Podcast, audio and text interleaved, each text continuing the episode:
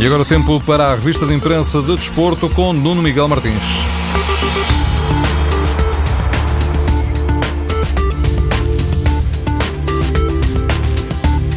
Nos jornais portugueses, os pontas de lança dominam as manchetes. A bola diz que Slimani chegou com vontade de golos e o recorde abre aspas ao argelino.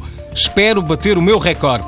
Oscar Cardoso também aparece na primeira página do mesmo jornal, com a informação que o antigo ponta de lança do Benfica está inclinado a aceitar a proposta que recebeu de Alvalade.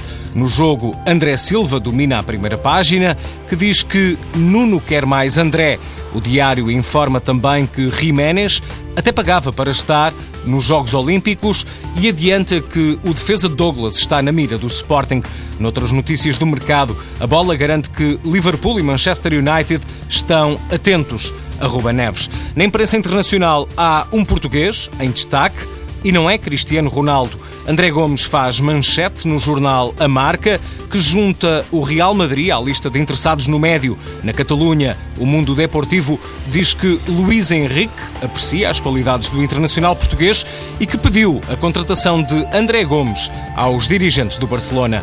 Gareth Bale também tem muito tempo de antena, digamos assim, na imprensa mundial. O AS publica uma entrevista à estrela galesa que diz que aqueles que gozavam com ele no balneário do Real Madrid por causa das suas longas férias não o vão fazer este ano.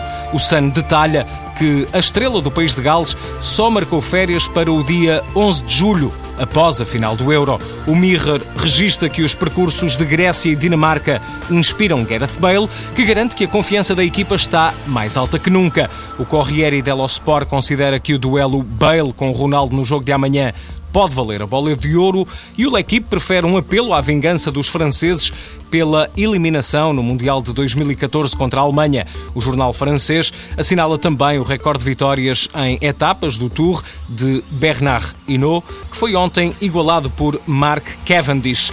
Pep também faz o pleno nos jornais portugueses, nas primeiras páginas. Está em dúvida para o jogo de amanhã. No treino que decorre nesta altura em Marcoussis, Pep está a trabalhar à parte de forma condicionada.